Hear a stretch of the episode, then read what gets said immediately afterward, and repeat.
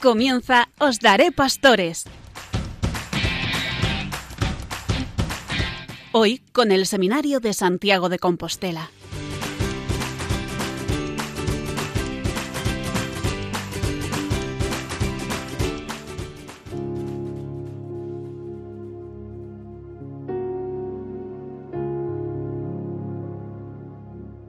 Buenas noches a todos nuestros oyentes de Radio María desde el Seminario Mayor de Santiago de Compostela. Les deseamos una muy feliz Pascua de Resurrección y les damos la bienvenida a esta nueva edición del programa Os Daré Pastores. Efectivamente, estamos en el tiempo pascual, que es el tiempo por excelencia de los cristianos, el tiempo en, que, el que celebramos la resurrección de Jesús. Cristo ha roto las cadenas de la muerte y del pecado, y con su resurrección ha vencido definitivamente a la muerte, su muerte y nuestra muerte. Si nosotros creemos que hemos sido incorporados a Él en una muerte como la suya, también resucitaremos con Él en una resurrección como la suya. El domingo pasado celebrábamos el domingo dedicado a la Divina Misericordia, esa fiesta instituida por el Papa San Juan Pablo II en respuesta a la petición de Santa Faustina Kowalska tras haber recibido unas revelaciones de nuestro Señor, que le mostraba su corazón, del que fluían rayos de sangre y de agua, esa sangre y esa agua que brotaron del costado de Cristo abierto en la cruz y que son figura del bautismo y de la Eucaristía. La devoción a la Divina Misericordia enfatiza sobre todo la necesidad de reparación por nuestros pecados y también la confianza en Jesús, con esa jaculatoria Jesús, confío en ti. El Papa San Juan Pablo II decía que la misericordia es un límite impuesto al mal. Un profesor nuestro del Instituto Teológico Compostelano, don Guillermo Juan Morado, lo recogía así en un artículo publicado en el Diario Atlántico, precisamente el pasado domingo. La misericordia, un límite impuesto al mal. Y es que, si lo pensamos bien, cuando nos insultan y devolvemos con un insulto, cuando nos agreden y nosotros devolvemos y respondemos con violencia, cuando en definitiva nos tratan mal, nos hacen daño y nosotros respondemos contestándoles con ese mal, lo que hacemos es que el mal se vuelva cada vez más poderoso. Nos dejamos dominar por el mal. En cambio, cuando nos insultan y no devolvemos el insulto, cuando nos golpean y no respondemos con violencia, cuando nos hacen daño de cualquier forma y nosotros no respondemos con el mal, sino que intentamos devolver bien por mal, estamos frenando, estamos parando la maldad, no estamos dejando que nos domine, estamos poniéndole un límite al mal. Así actúa Dios con nosotros. Frente al pecado de los hombres, frente a la desobediencia de los hombres a la ley de Dios, Dios no responde con ira, no responde con cólera, no responde castigándonos, sino que responde con misericordia. Él nos envía a su Hijo Jesucristo como Salvador, como Redentor. Él que se entrega a la muerte por nosotros, el inocente por los culpables, para hacernos de nuevo amigos de Dios. Por eso dice el Salmo que Dios no nos trata como merecen nuestros pecados, ni nos paga según nuestras culpas. En el pregón pascual hemos cantado que Dios canceló con misericordia el recibo del antiguo pecado. Así actúa el Señor. No nos responde con la misma moneda, sino con amor, con misericordia, con bondad. Dice el Señor en el Evangelio que nadie tiene amor más grande que el que da la vida por sus amigos. Bueno, si se me permite corregir las palabras de nuestro Señor, sí que hay quien tenga amor más grande, el que da la vida también por sus enemigos. Porque como dice San Pablo, cuando nosotros éramos enemigos de Dios a causa del pecado, Dios envió a su Hijo a la muerte por nosotros, para rescatarnos, para liberarnos, para salvarnos. Y este profesor nuestro en ese artículo dice, la poderosa fuerza del mal, aparentemente invencible, adoptó la cara siniestra del desprecio de la dignidad humana y de su fundamento último, la filiación divina. Una fuerza que arrastró a tantas personas que en lugar de juzgar críticamente se dejaron llevar por quienes ejercían el poder. Es lo que Hannah Arendt denominó la banalización del mal. Y es verdad, tantas veces se banaliza el mal, pero nosotros en la Pascua celebramos que el mal, el pecado, la muerte no tienen la última palabra, porque a ese mal con mayúsculas, que es la muerte, una certeza para todos nosotros, nuestro Señor Jesucristo responde con la resurrección. No se ha dejado vencer por la muerte, ha respondido, ha vencido el mal de la muerte con el poder y con la fuerza de su resurrección. Y sigue diciendo nuestro profesor, desde el punto de vista teológico, la seriedad y el alcance del mal se expresa de un modo desencarnado en la cruz de Jesucristo. El mal parece hundir al inocente, sumergiendo en la muerte al Hijo de Dios, que carga sobre sus espaldas toda la gravedad del pecado. Pero en esa muerte y en el subsiguiente silencio del descenso a los infiernos, el mal se ve no solo limitado, sino también vencido por un amor que es literalmente más fuerte, el amor de Dios que rescata a su Hijo del sepulcro para así rescatarnos a nosotros con su misericordia. El mal tiene pues un límite, y ese límite se llama misericordia. Dios opone al poder de las tinieblas con un poder totalmente diverso, el poder de su amor inclinado al perdón. Y es que, como decía San Juan Pablo II, fuera de la misericordia de Dios no existe otra fuente de esperanza para el hombre. Esta noticia de la misericordia de Dios es lo que nos tiene que llenar el alma, es lo que nos tiene que llenar el corazón, es la buena noticia que también nosotros tenemos la responsabilidad de comunicar y anunciar a los demás, el gozo de Jesús resucitado, el gozo de nuestra salvación, el gozo de nuestra redención. Comenzamos entonces nuestro programa encomendándonos, como siempre, a la Santísima, Virgen María, y le pedimos, con esta oración tomada de la liturgia, por todas nuestras necesidades y las de cada uno de nuestros oyentes. Santa María, socorre a los desgraciados, ayuda a los apocados, consuela a los afligidos, ruega por el pueblo, preocúpate por el clero, intercede por las mujeres, que experimenten tu ayuda cuantos te recuerdan con piedad. Amén.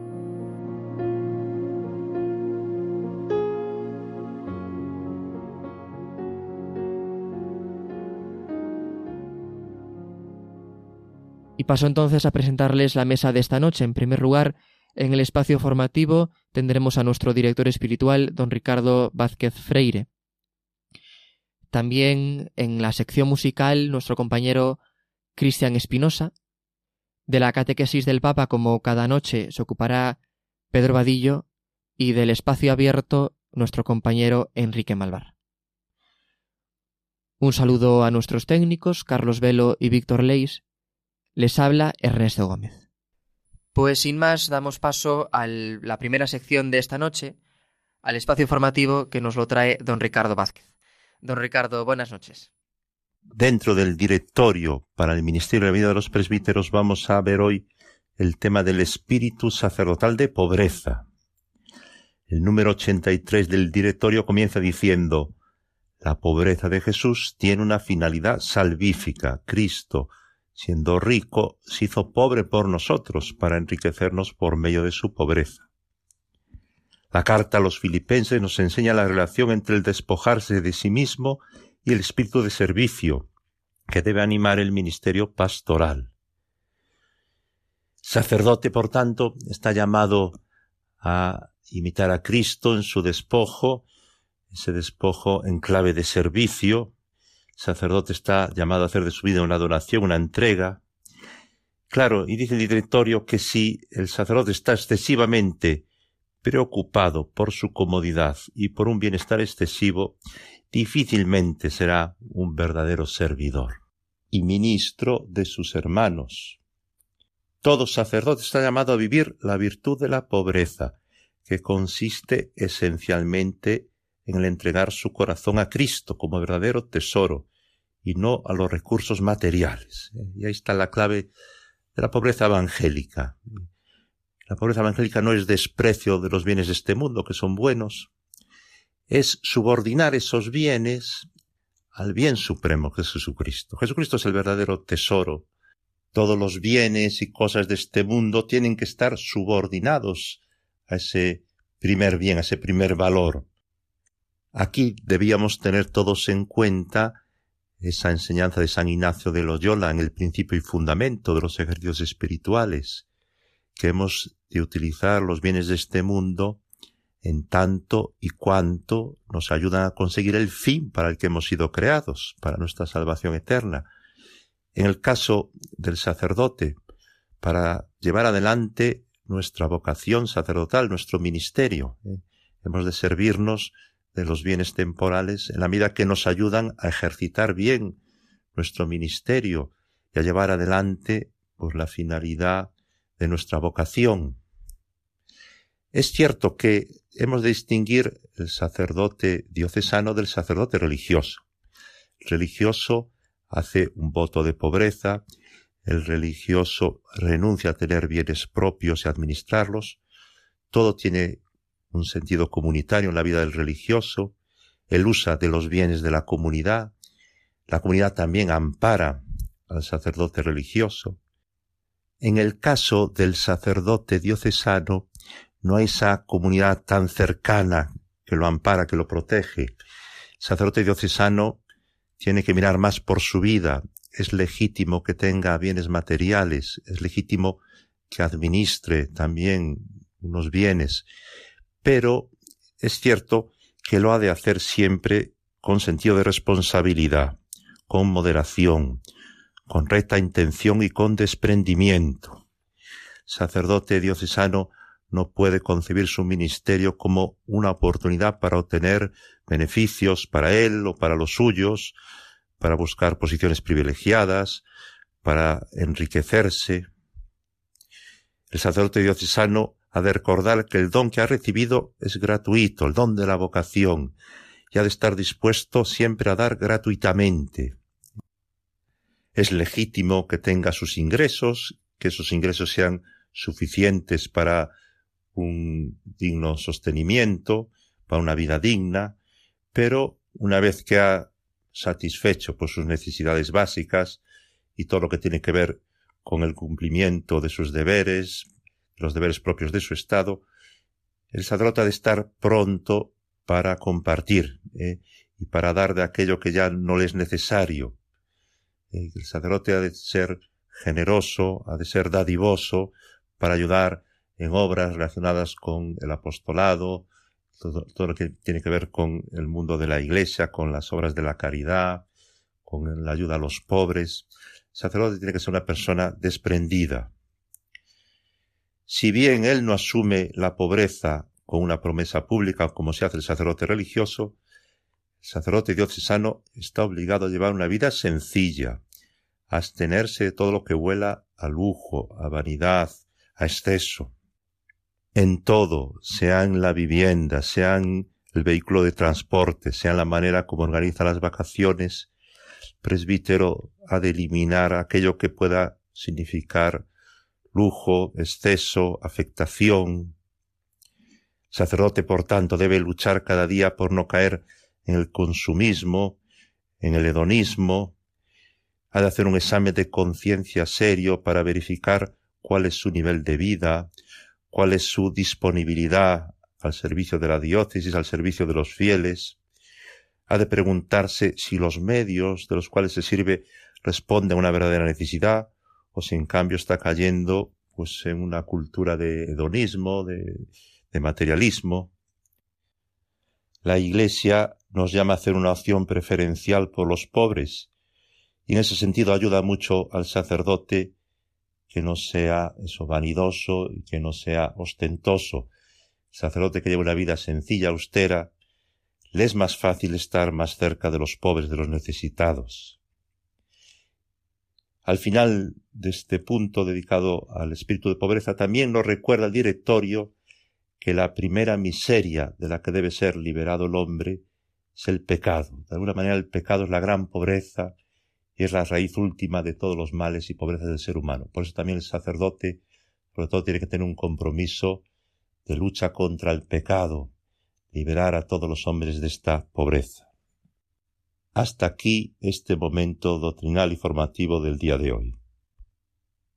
Pues muchas gracias, don Ricardo, por hablarnos de este tema tan importante de la pobreza, que es verdad que los sacerdotes no hacen voto de pobreza como hacen los religiosos, pero sí que es conveniente, como usted nos ha dicho, vivir en esa austeridad y en ese desprendimiento de lo material para entregarnos mejor a nuestra misión sacerdotal. Muchas gracias. El próximo 30 de abril, domingo cuarto de Pascua, se celebra la Jornada Mundial de Oración por las Vocaciones, en el domingo que la Iglesia llama del Buen Pastor. Pero nosotros no solamente rezamos por las vocaciones al sacerdocio, sino también por las vocaciones consagradas, las vocaciones religiosas y misioneras que también sin duda ejercen una labor pastoral muy importante en la Iglesia. Por este motivo tenemos en nuestro programa de esta noche a la hermana Felicidad de María del Pino Arcos, que pertenece a la congregación de las Hijas de Santa María del Corazón de Jesús, que desde septiembre de 2021 tienen casa aquí en Santiago de Compostela, concretamente son las responsables de la Casa Diocesana de Ejercicios Espirituales. Hermana Felicita de María, buenas noches. Buenas noches, Ernesto. Muchas gracias por estar con nosotros en nuestro programa. A vosotros. Dentro de esta temática de las vocaciones, bueno, nuestro programa es precisamente un programa vocacional. Queríamos saber ¿Cómo surge una vocación a la vida religiosa? Y en su caso concreto, pues ¿cómo surge esa llamada, esa vocación? Pues lo primero de una vocación es iniciativa de Dios siempre, no, no es nada que a una persona se le ocurra en un momento, sino que viene de Dios. Él elige a quien quiere, donde quiere y como quiere, y lo llama para ser todo de él, ya sea hombre o mujer, ya sea como sacerdote, como religioso. Y Después de esa llamada tiene que haber una respuesta, que muchas veces pues no es fácil, otras veces sí, por gracia de Dios, pero la respuesta siempre es de generosidad, siempre es de entrega y supone pues renuncia, pero a la vez como pues como dice el Señor, él siempre nos da el ciento por uno y mucho más de lo que nosotros podemos esperar si respondemos con fidelidad a eso que, que el Señor nos está pidiendo allá donde sea, porque vocaciones hay muchas, institutos hay muchos, y el sacerdocio abarca pues toda la humanidad. En concreto, en su vocación religiosa, imagino que habría acontecimientos puntuales, concretos, que la llevaron a seguir este camino. Sí, bueno, para, para servidora, cuando tenía 15 años, mis padres me llevaron a un internado que tenemos nosotras en Santander, en un colegio, pues más que nada para separarme de muchas cosas en las que estaba metida y que no me estaban llevando pues por un buen camino. Entonces ahí fue donde conocí a las hermanas, donde conocí al Señor, donde hice mi primera comunión, gracias a Dios, y donde pues con el paso de los años me di cuenta de que de que él era el que me estaba llamando, que me pedía la vida entera y, y bueno, pues la verdad no fue fácil porque pues mi familia tampoco estuvo muy de acuerdo, las amistades que tenía pues no me apoyaban. Pero bueno, pues gracias a Dios él siempre da la fuerza y, y pienso que también pues el apoyo de las hermanas de, de nuestra madre fundadora pues siempre me ayudó mucho porque siempre me daban consejos de acudir a la oración, de a los sacramentos, pues de refugiarme en el Señor que era el que me estaba llamando y si él si él me estaba llamando, él lo iba a llevar a cabo a la hora de responder a una vocación es sobre todo una respuesta al amor de Dios, que como nos dice tantas veces el Papa Francisco con esa palabra que él ha inventado, podríamos decir, nos primerea, ¿no? Dios siempre va delante de nosotros y nos precede en el amor. Por tanto, nuestra vocación es siempre tratar de responder a, a ese amor de Dios. Pero, ¿por qué en esta congregación concreta? Porque, bueno, como usted nos decía antes, hay muchas congregaciones religiosas, hay muchas órdenes, ¿Por qué dentro de esa congregación de las hijas de Santa María del Corazón de Jesús? Pues porque para mí esta congregación abarcaba todo lo que yo podía aspirar a ser, por así decirlo, porque cuando conocí al Señor, yo pensé, es que cuando todo el mundo se entere de lo que Dios les quiere, es que todo el mundo se tiene que convertir. Luego, ¿verdad? No es así, ¿verdad? Pero, pero era lo que yo pensaba. Y cuando conocí la congregación y, así en profundidad vi que nuestro lema es amado sea en todas partes el sagrado corazón de Jesús. Ese, ese era mi anhelo, ese era el deseo que Dios ponía en mi corazón de que en todas partes, en todo el mundo, en todas las casas, el corazón de Jesús fuese amado, que todo el mundo experimentase lo que yo había experimentado, cómo el amor de Dios puede transformar, cómo el amor de Dios puede convertir en luz lo que es oscuridad. Y luego pues también la parte de nuestro carisma principal, que es adorar, amar y reparar al corazón de Jesús en la Eucaristía, pues a mí me llena muchísimo porque pues la Eucaristía es el centro de toda nuestra vida, es el centro de mi vida y, y por ahí fue donde conocí a Dios yo no quería separarme de, de este sacramento que es el que más nos acerca a Él y que en parte cuando le comulgamos pues nos convierte también en, en Él. Nos ha hablado de ese lema, amados sean todas partes del Sagrado Corazón de Jesús, y también nos ha dado pues, un poco el perfil del, del carisma. Yo no sé si nuestros oyentes conocen la congregación de las hijas de Santa María del Corazón de Jesús, y a lo mejor pues usted nos podría contar un poco la historia y, cómo han crecido las vocaciones en esta congregación en los últimos años. Sí, claro. Pues eh, la congregación, bueno, estamos fundadas el 8 de septiembre de 1998, con derecho pontificio por San Juan Pablo II. Y bueno, ahora mismo somos como unas 300 en la congregación. Estamos en 10 países, en España, en Perú, Guatemala, El Salvador, Argentina, México, Chile, Estados Unidos, Roma y desde hace poquito en Portugal, en Fátima. Y bueno, pues la verdad es que muchas veces las personas se impresionan, ¿no? De que siendo una congregación tan joven, pues tengamos tantas casas en tantos países, tantas vocaciones. La verdad es que la historia de nuestra congregación pues es un milagro porque nosotras venimos de otra congregación francesa en la que nuestra madre ingresó y, con el paso de los años, pues ella con el deseo apremiante que Dios puso en su corazón de mantenerse fiel a lo que el Señor veía que la pedía y al carisma fundacional, pues a lo que era la provincia de España, fue pues como arraigándola muy bien en lo que ella veía en la fidelidad, vaya. Y con el paso de los años, la Iglesia se dio cuenta, y por petición también de, pues de muchos sacerdotes, de muchos obispos, de que había surgido ahí un nuevo carisma. Entonces, desde el 8 de septiembre de 1998, nos declararon como nuevo instituto de vida religiosa. Y a partir de ahí, la verdad es que, pues, por milagro de Dios, las, las, las vocaciones se multiplicaron. Y pues Dios nos sigue bendiciendo con, con vocaciones en todos los países, en todos los noviciados. Y también ayuda mucho que nuestra madre, pues, pensó en su juventud que por qué no las chicas tenían como, como los chicos esa gracia de poder estar en un seminario menor para formarse y para discernir su vocación. Entonces ella pues creó lo que nosotras llamamos los aspirantados, que son casas donde pues alumnas normalmente de nuestros colegios viven ahí, reciben formación, tanto de la, educativa como moral, como pues para en un futuro ser o buenas religiosas o buenas madres de familia y también pues se las ayuda a discernir. Y también pues de ahí surgen muchas vocaciones que luego, claro, pues nos ayuda también a que podamos abrir nuevas casas, que pues muchos obispos nos pidan fundaciones, y eso pues nos ayuda mucho a crecer en, en, pues, en nuestro apostolado, que también pues por esa parte dar muchas gracias a Dios porque nuestra madre inspiró el Señor este carisma muy amplio, porque pues tenemos tanto lo principal que es nuestro apostolado es la enseñanza, que tenemos colegios, tanto en Madrid, en Santander, en Barcelona y en Jerez de la Frontera, pero también pues como aquí en Santa en Santiago tenemos la casa de ejercicios, atendemos seminarios también, tenemos un colegio mayor en Pamplona, estamos también en la Anunciatura Apostólica. Entonces, pues gracias a nuestra madre, nuestro apostolado es, es muy amplio y podemos llevar este amor del corazón de Jesús a muchas personas de muchos ambientes. Es la verdad que, que una bendición.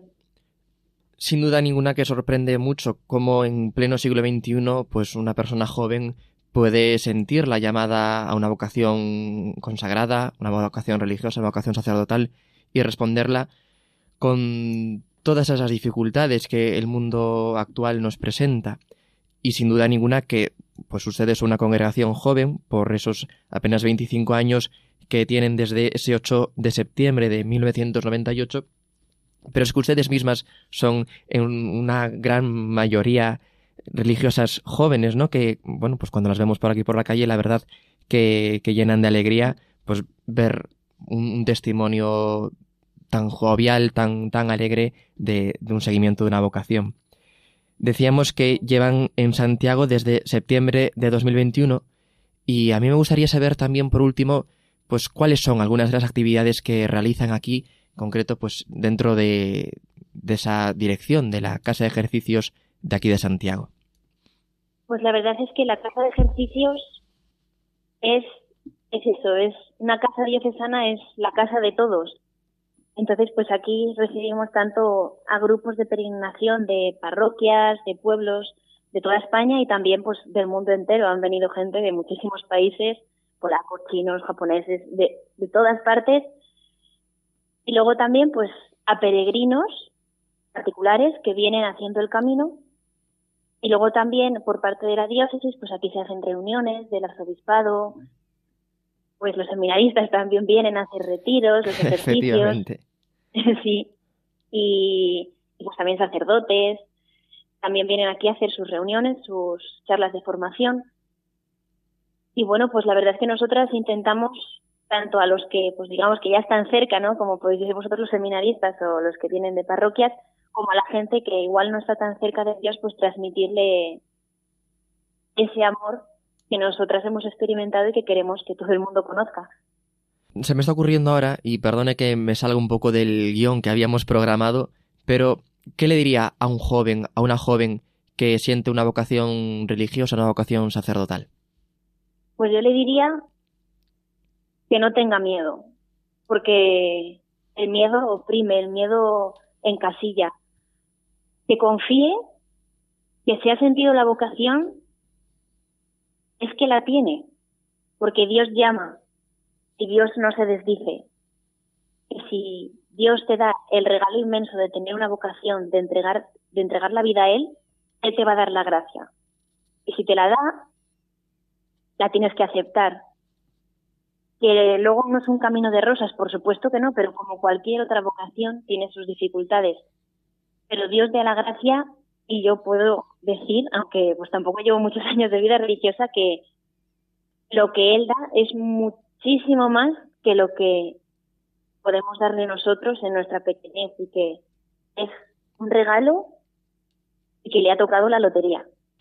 Pues desde esa convicción del amor de Dios, que siempre va delante de nosotros y desde ese llamamiento a ser generosos en la respuesta, también nosotros cogemos el testigo y, y efectivamente le proponemos a todo aquel que siente esa vocación, como usted nos decía, hermana, a que no tenga miedo y a que se fíe completamente de Dios. Hermana Felicidad de María, muchísimas gracias por atendernos, por estar con nosotros en nuestro programa Os Haré Pastores. A vosotros, muchísimas gracias. Buenas noches. Después de escuchar esta entrevista, es el turno de poner la nota musical de nuestro programa que nos atrae, como decía al principio, Cristian Espinosa. Cristian, buenas noches. Buenas noches, Ernesto. Buenas noches, queridos oyentes de Radio María, queridos compañeros. Esta noche les traigo una canción eh, que se titula Hasta el final. Es de David Bisbal. Aunque el tiempo te deje herida en mis brazos podrás curarlas. Si me dejas entrar en ti, yo te daré mis días para sanarla. Te voy a amar hasta el final, te voy a querer hasta la eternidad, te voy a cuidar. Nadie te va a lastimar yo juro que te voy a amar hasta el final. Aunque no sientas mi mirada, aunque no estés al lado mío, no renuncio a este amor.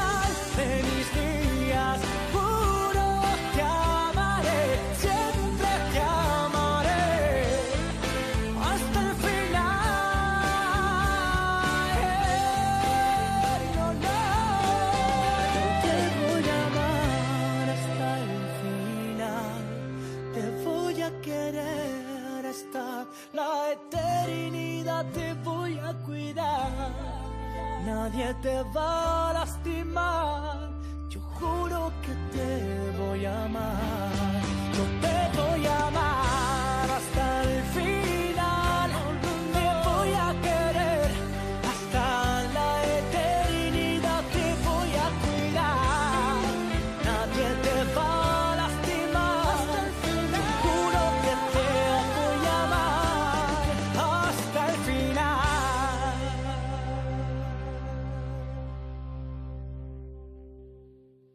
Esta canción, bueno, la he escogido porque me parece que solo Dios eh, puede prometer al ser humano un amor hasta el final, un amor eterno, ¿no? Y sobre todo eh, un amor que nos lleva a, abandonarnos en Él totalmente, ¿no? Aunque esta sea una canción, pues, pop, la verdad es esa, ¿no? Que solo Dios puede prometer un amor eh, eterno, ¿no? Al hombre. Y bueno, he escogido un texto de las Sagradas Escrituras que conocemos todos muy bien, ¿no? Que es el de Romanos 8, 35, 39. Y que la verdad que creo que se relaciona muy bien con la letra de esta canción. Dice así, ¿quién nos apartará del amor de Cristo? ¿La tribulación o la angustia o la persecución o el hambre o la desnudez o el peligro o la espada? Más adelante también en el, mismo texto dice, porque estoy convencido de que ni la muerte, ni la vida, ni los ángeles, ni los principados, ni las cosas presentes, ni las futuras, ni las potestades, ni la altura, ni la profundidad, ni cualquier otra criatura podrá separarnos del amor de Dios que está en Cristo Jesús, Señor nuestro. Entonces, bueno, pues, pues bueno, esta canción espero que aparte de que eh, les guste, pues eso, ¿no? Les anime también a abandonarse en ese, en ese amor eterno de Dios, ¿no? Que solo Él puede darnos. Muchas gracias. Gracias a ti, Cristian, por traernos esta canción de David Bisbal y también por la reflexión tan apropiada que, que has hecho esta noche. Muchas gracias. Es hora en nuestro programa de escuchar las catequesis del Papa que nos trae Pedro Vadillo, nuestro compañero que hace siempre pues ese resumen o esa digamos eh, adecuación a, a nuestro programa de las catequesis del Santo Padre el Papa Francisco. Le escuchamos. Muy buenas noches a todos. Una noche más les traigo una de las catequesis del Sumo Pontífice. En esta ocasión les traigo una catequesis que trata sobre la pasión por la evangelización. La Iglesia, en salida, explicaba el Papa ante los peregrinos en la sala Pablo VI, no ha de replegarse en sí mismo, sino que ha de ser extrovertida. Testimonio contagioso de Jesús. También la fe se contagia, orientada a irritar su luz hasta los últimos confines de la tierra. Por eso, cuando la vida cristiana pierde de vista el horizonte de la evangelización, el horizonte del anuncio se enferma, se cierra en sí misma, se vuelve autorreferencial, se atrofia. Sin celo apostólico la fe se marchita. Sin embargo, la pasión es el oxígeno de la vida cristiana, la tonifica y la purifica. En esta catequesis sobre la pasión por la evangelización, el Papa abordaba la vocación del apóstol y evangelista Mateo, al que Jesús primero ve. Pocos lo veían, pero Jesús se acerca a él, porque todo hombre es amado por Dios. Y como dice el Papa, también nos podemos preguntar, ¿también este desgraciado? Sí, también este desgraciado. Es más, Él ha venido por este desgraciado. Lo dice el Evangelio. Yo he venido por los pecadores, no por los justos. Esta mirada de Jesús, que es hermosa, que ve al otro, sea quien sea, como un destinatario de amor, es el inicio de la pasión evangelizadora. Todo parte de esta mirada, que aprendemos de Jesús. Por eso, ¿cómo es nuestra mirada hacia los otros? Los cristianos están llamados a mirar como Él, especialmente a los llamados alejados. Tras la mirada, el segundo paso, explicaba el Papa, es el movimiento. Mateo estaba sentado en el despacho de los impuestos. Jesús le dijo, Sígueme. Y él se levantó y le siguió. ¿Y dónde irá Mateo? Mateo vuelve a su ambiente, pero vuelve cambiado y con Jesús. Su celo apostólico no empieza en un lugar nuevo, puro, un lugar ideal, lejano, sino ahí. Empieza donde vive, con la gente que conoce. Este es el mensaje para nosotros. No debemos esperar ser perfectos y tener hecho un largo camino detrás de Jesús para testimoniarlo. Nuestro anuncio empieza hoy, ahí donde vivimos. Y no empieza tratando de convencer a los otros. Convencer no, sino testimoniando cada día la belleza del amor que nos ha mirado y nos ha levantado, y será esta belleza, comunicar esta belleza, lo que convenza a la gente. No comunicarnos nosotros, sino al mismo Señor. Porque los cristianos anuncian al Señor, no nos anunciamos a nosotros mismos, ni anunciamos un partido político, una ideología, no, anunciamos a Jesús. Es necesario poner en contacto a Jesús con la gente, sin convencerles, sino dejar que el Señor convenza. El Santo Padre concluía, pidamos a Dios la valentía de Mateo, para que también nosotros, al sentir la mirada del Maestro, que nos interpela y nos descubre cómo somos, seamos capaces de alzarnos de nuestra postración y ser sus testigos en nuestra vida cotidiana. Muchas gracias, Pedro, por habernos traído esta magnífica catequesis del Papa. Y ahora, en último lugar, es el turno de Enrique Malvar, que nos trae un tema además de mucha actualidad y, y, muy importante. Enrique, buenas noches. Buenas noches, compañeros. Buenas noches, oyentes Radio María. Voy a hablar en esta ocasión sobre la jornada de oración por las vocaciones y por las vocaciones nativas, que la celebraremos Dios mediante este mes, el domingo 30 de abril. ¿Cuál es el lema de este año, de esta jornada? Ponte en camino, no esperes más.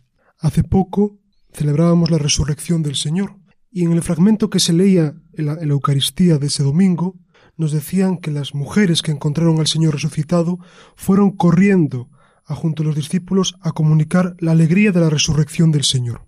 Estamos en un momento de la historia, como en cualquier otro, no es cuestión de comparar y no comparar, porque aquí no es cuestión de eso, en el que hacen falta sacerdotes santos y sabios que lleven la alegría de la resurrección a una sociedad, a una sociedad cada vez más empobrecida en lo que viene a ser la vida espiritual.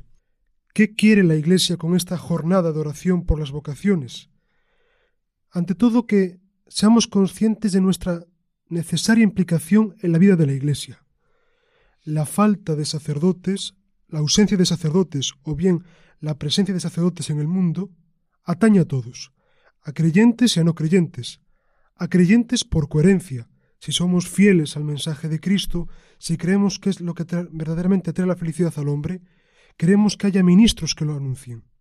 Y también nos preocupamos por los no creyentes, para que reciban ese mismo anuncio, y para que recibiéndolo tengan vida en plenitud.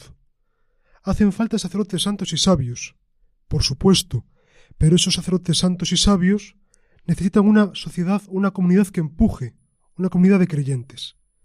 Por tanto, nosotros nos vemos en la obligación de rezar por todos ellos. Esta jornada de oración por las vocaciones tiene que estar fundamentada en dos pilares, la oración y la ayuda económica. Ante todo la oración. Lo dice el Señor, rogad al dueño que nos envíe operarios. Al que llama se le, al que llama se le abre la puerta. Pidamos al Señor que nos vengan apóstoles que nos abran las puertas del cielo. Por tanto, primero con nuestra oración cotidiana, sencilla, simple, lo escondido, pidiendo que haya sacerdotes santos y sabios. Y por supuesto la ayuda económica. Ciertamente no podemos vivir en la, digamos, en la ignorancia. En los seminarios hacen falta recursos económicos para formar a los sacerdotes en lo humano, en lo espiritual, intelectual y pastoral. Hacen falta recursos económicos. Y también todo creyente, todo comprometido con el Evangelio, debe colaborar, por supuesto, cada uno en sus posibilidades.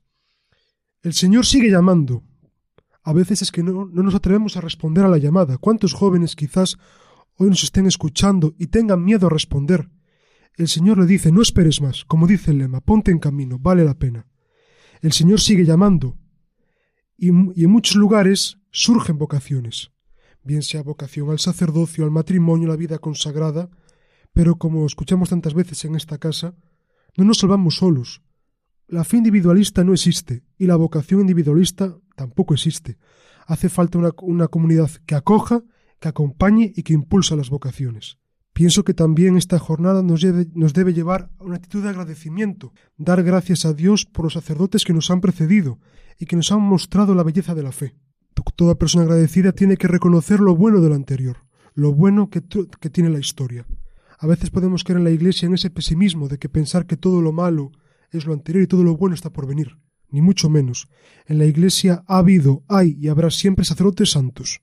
Pidamos por ellos también para que el Señor les dé la fuerza de anunciar el Evangelio, muchas veces en circunstancias y en contextos nada fáciles. Los sacerdotes, los consagrados, los laicos son presencia de Cristo resucitado en la sociedad, y esa presencia es necesaria para que el mundo tenga esperanza. Decía el santo cura de Ars que el sacerdocio es el amor del corazón de Jesús, y nosotros como católicos debemos estar dispuestos a llevar ese amor divino a los demás.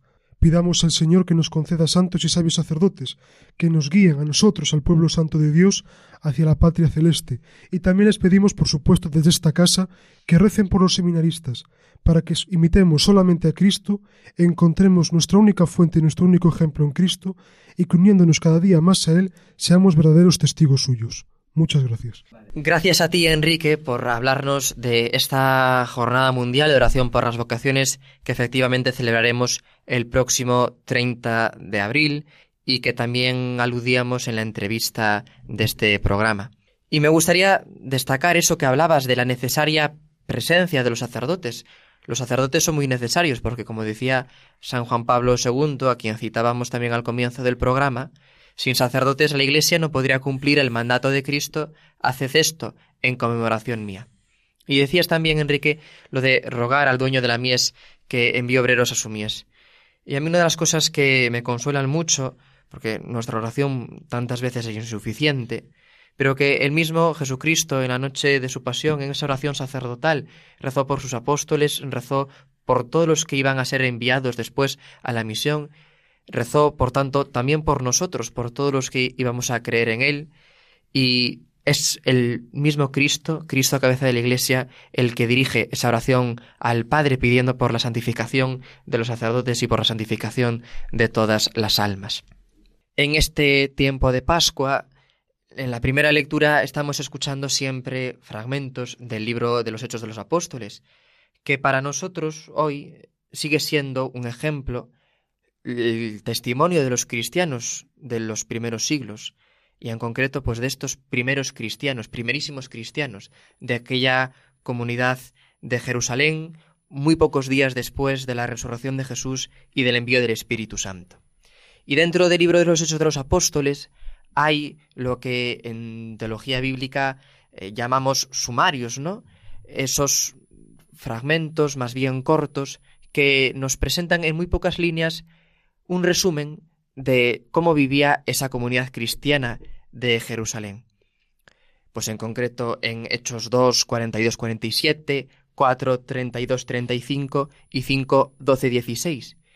Y lo que se destaca en cada uno de ellos, lo escuchábamos también el domingo pasado en la primera lectura, es que los cristianos perseveraban en la enseñanza de los apóstoles, en la comunión, en la fracción del pan, es decir, en la Eucaristía, y en las oraciones. Y esto es muy importante y nosotros lo tenemos que tomar como ejemplo, porque también nosotros hoy tenemos que perseverar en la escucha atenta de la palabra de Dios, en la lectura de la Sagrada Escritura, en la enseñanza, es decir, en la predicación de los que son para nosotros ahora pastores, la predicación litúrgica, atendiendo al magisterio de la Iglesia, estar unidos unos con otros, en esa oración sacerdotal que decía también Jesucristo reza por la unidad, la unidad de todos los cristianos, pero la unidad también que tenemos que conseguir dentro de los católicos. La fracción del pan, es decir, la centralidad que tiene la Eucaristía, la Eucaristía dominical, incluso la Eucaristía diaria, y como no, la adoración eucarística, la prolongación de la presencia real de nuestro Señor Jesucristo en el sagrario, con su cuerpo, con su sangre, con su alma y con su divinidad. Ahí está Él, como nos decía San González, ahí está Jesús, ahí está, no lo dejéis abandonado. Y también las oraciones. Qué importante, qué necesario es rezar todos los días, mañana y tarde, al levantarnos y al acostarnos. Qué importante es mantener ese trato íntimo con el Señor para crecer en nuestra vida de fe. Por eso eso que hacían los primeros cristianos, y que, aunque es verdad, quizá un poco idealizado, es un ejemplo también a seguir para nosotros hoy. Vamos a cogerle el testigo entonces a los que nos precedieron con el signo de la fe y a la luz de Cristo resucitado, propongámonos una vida cristiana seria, una vida cristiana coherente, pidiendo una vez más, y así nos despedimos, la intercesión de la Santísima Virgen María, con una oración del Papa San Juan Pablo II a María Inmaculada. A ti, Virgen Inmaculada, predestinada por Dios por encima de toda otra criatura, como abogada de gracia y modelo de santidad para su pueblo, renovamos hoy de manera especial nuestra confiada entrega. Sé tú quien nos acompañe en el camino de la conversión y de la santidad, en la lucha contra el pecado, haciéndonos cada vez más obedientes y fieles a la palabra de Dios. Que el Eterno Padre que te quiso Madre Inmaculada del Redentor, renueve también en nuestro tiempo, por mediación tuya, los prodigios de su amor misericordioso. Amén. Buenas noches y hasta el próximo programa. Que Dios les bendiga.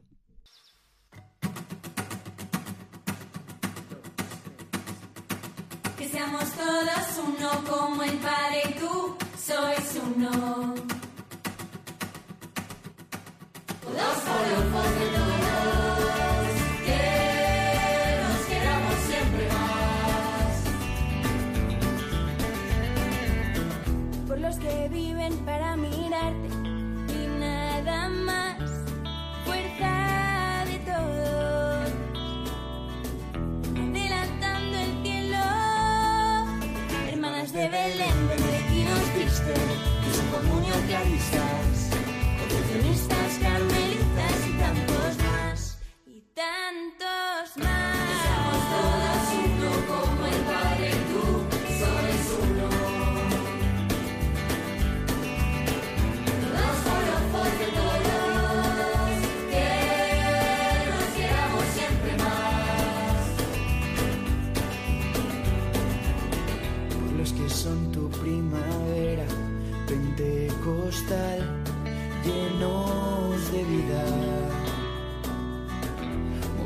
Por el Espíritu.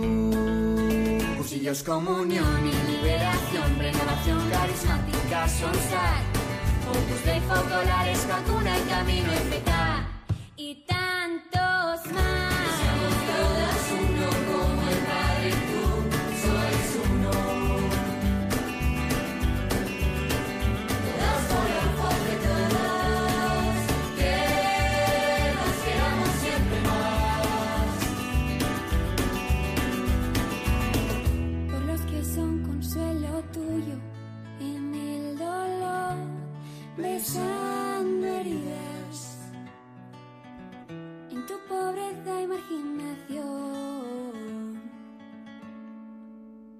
Y misioneras de la caridad, mercedarios, trinitarios, hospitalarios, hermanitas y tantos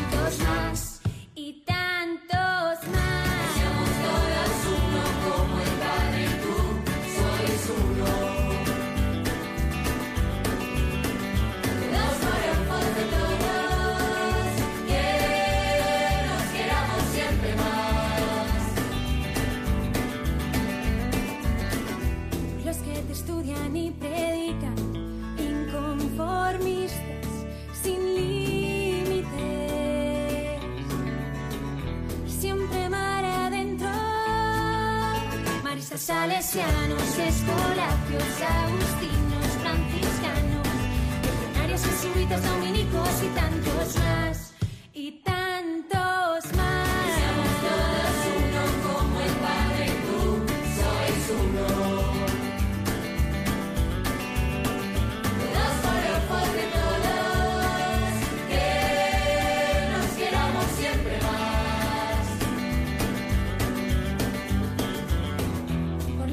Sostienen tu familia día a día, siervos de todos. sacerdotes diocesanos, parroquias seminaristas, misioneros. Mismos junto a Pedro, el Papa, que seamos todos uno como